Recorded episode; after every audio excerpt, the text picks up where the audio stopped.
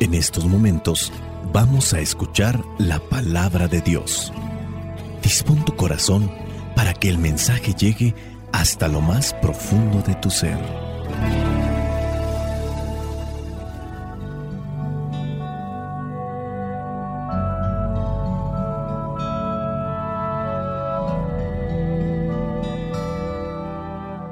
El Evangelio que la iglesia nos presenta para el día de hoy corresponde a Mateo, capítulo 9, versículos del 9 al 13. Dice así, Jesús se fue de allí y vio a un hombre llamado Mateo, que estaba sentado en el lugar donde cobraba los impuestos para Roma. Jesús le dijo, sígueme. Entonces Mateo se levantó y lo siguió. Sucedió que Jesús estaba comiendo en la casa, y muchos de los que cobraban impuestos para Roma y otra gente de mala fama llegaron y se sentaron también a la mesa junto con Jesús y sus discípulos. Al ver esto, los fariseos preguntaron a los discípulos, ¿cómo es que su maestro come con cobradores de impuestos y pecadores? Jesús lo oyó y les dijo, los que están buenos y sanos no necesitan médico, sino los enfermos. Vayan y aprendan el significado de estas palabras. Lo que quiero es que sean compasivos y no que ofrezcan sacrificios, pues yo no he venido a llamar a los justos, sino a los pecadores. Palabra de Dios. Te alabamos, Señor. Señor Jesucristo, nuestro divino Salvador. Gracias te damos por tu infinito amor. Te escuchamos en la palabra, te recibimos y adoramos en la Eucaristía te servimos en los hermanos.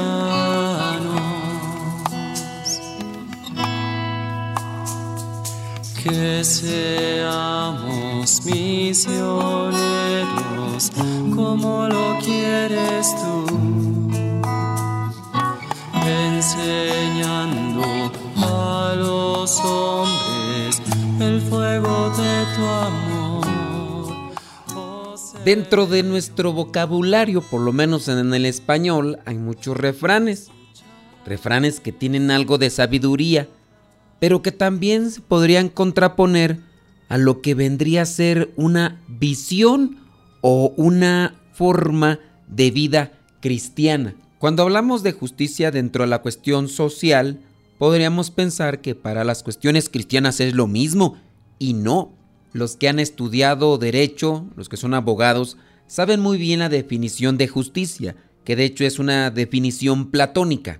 Platón tomó las ideas de Sócrates, pero esa definición de justicia no se apega en realidad a lo que es la justicia cristiana. Y así también en el caso de algunos refranes populares, que si bien tienen una sabiduría popular, algunos de ellos no se acoplarían o no se apegarían a lo que vendría a ser una forma de vida cristiana.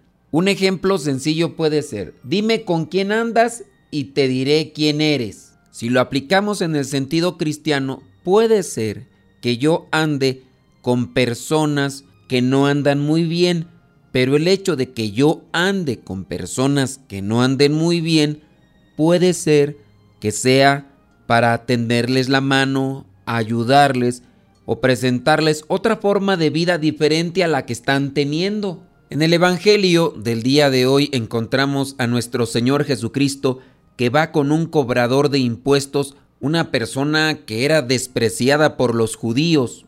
Jesús ve a Mateo que está ahí sentado donde cobran los impuestos, en esta banca, en esta mesa, y le dice, sígueme. Mateo se levanta y lo siguió.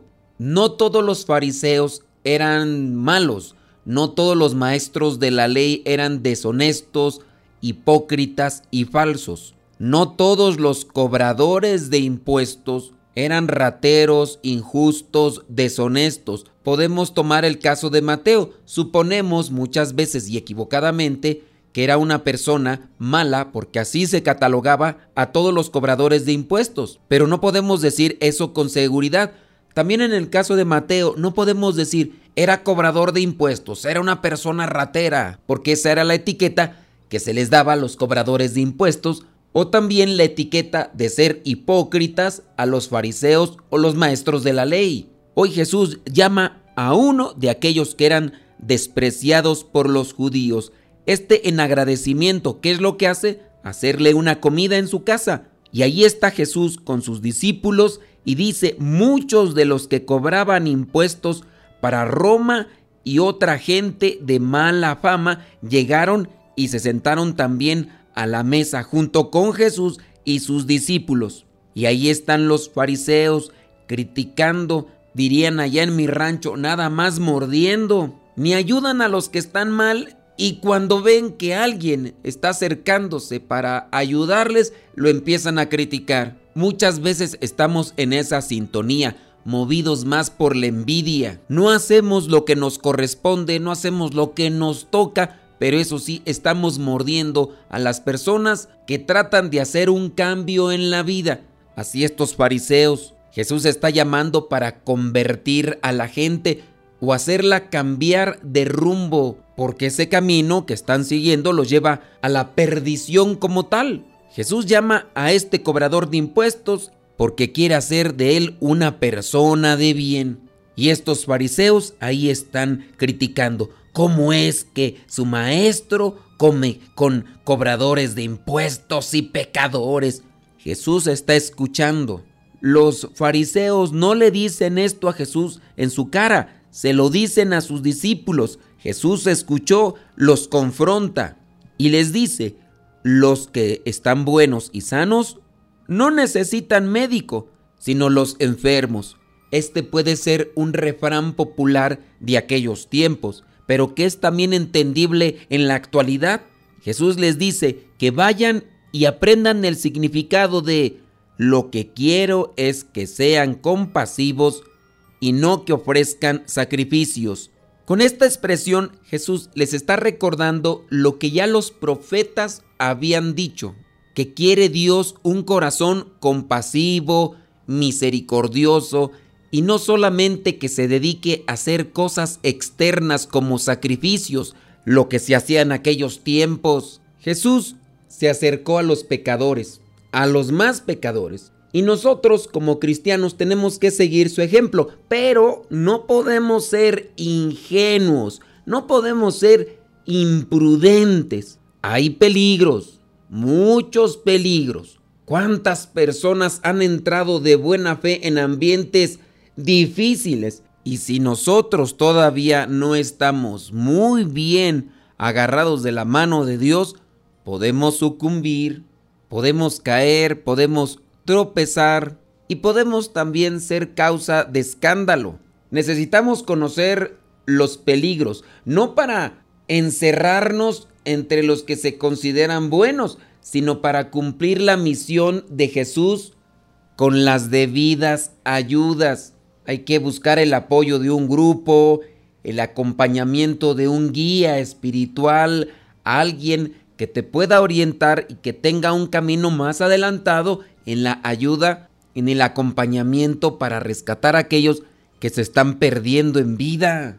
Antes de querer ser un salvavidas, estos que se meten al agua para rescatar a las personas que se están ahogando, primero hay que aprender a nadar. Después de que aprendemos a nadar, hay que aprender técnicas de cómo agarrar a las personas que pueden estarse ahogando. Porque muchas de las veces en la desesperación aquella persona que se está ahogando puede darnos una patada, un golpe y hasta puede noquearnos en ese momento y puede pasar algo trágico no solamente de aquella persona, sino también a ti que quieres salvarla. En los ambientes espirituales también es lo mismo.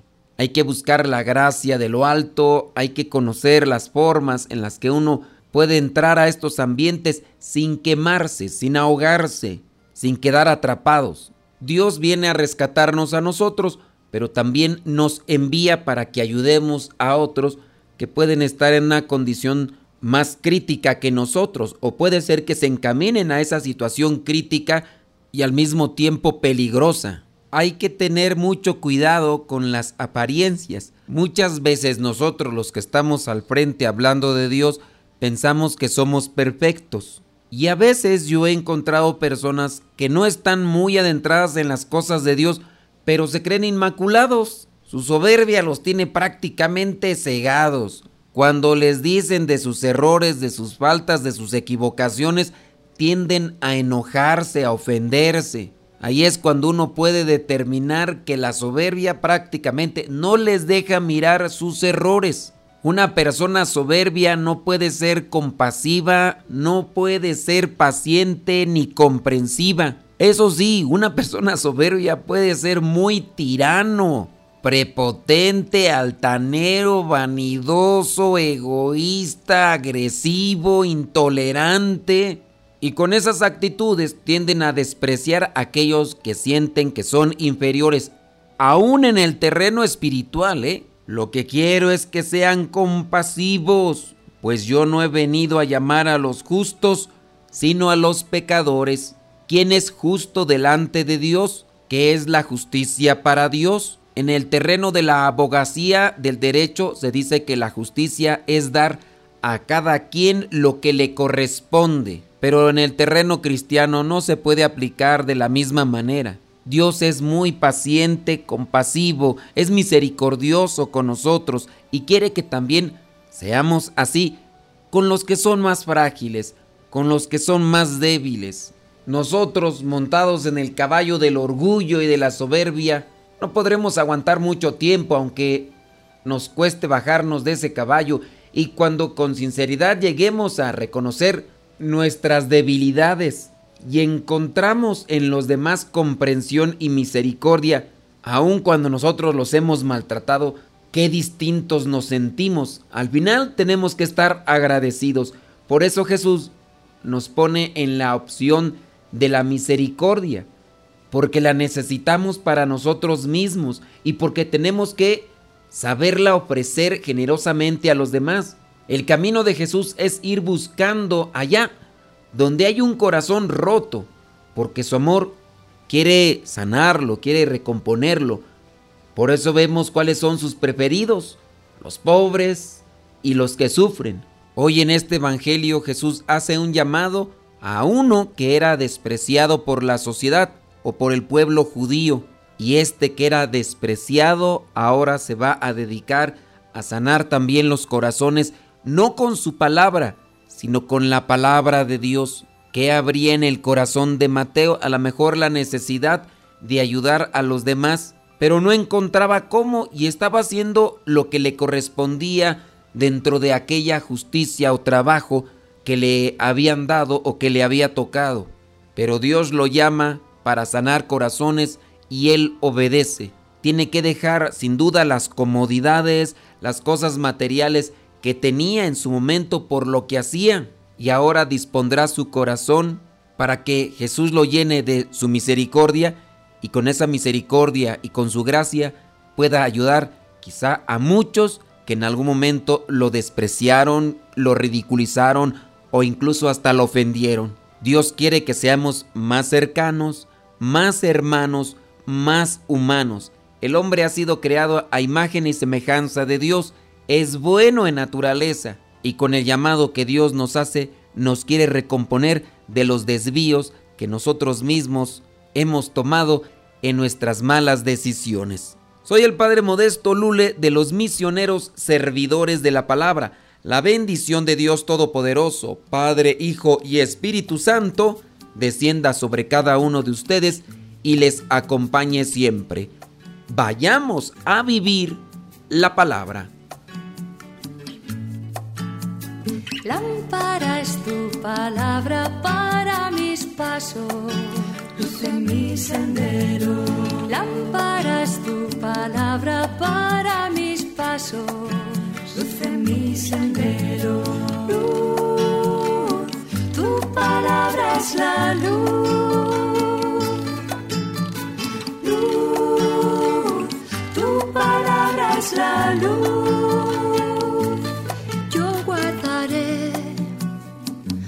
Ωστόσο.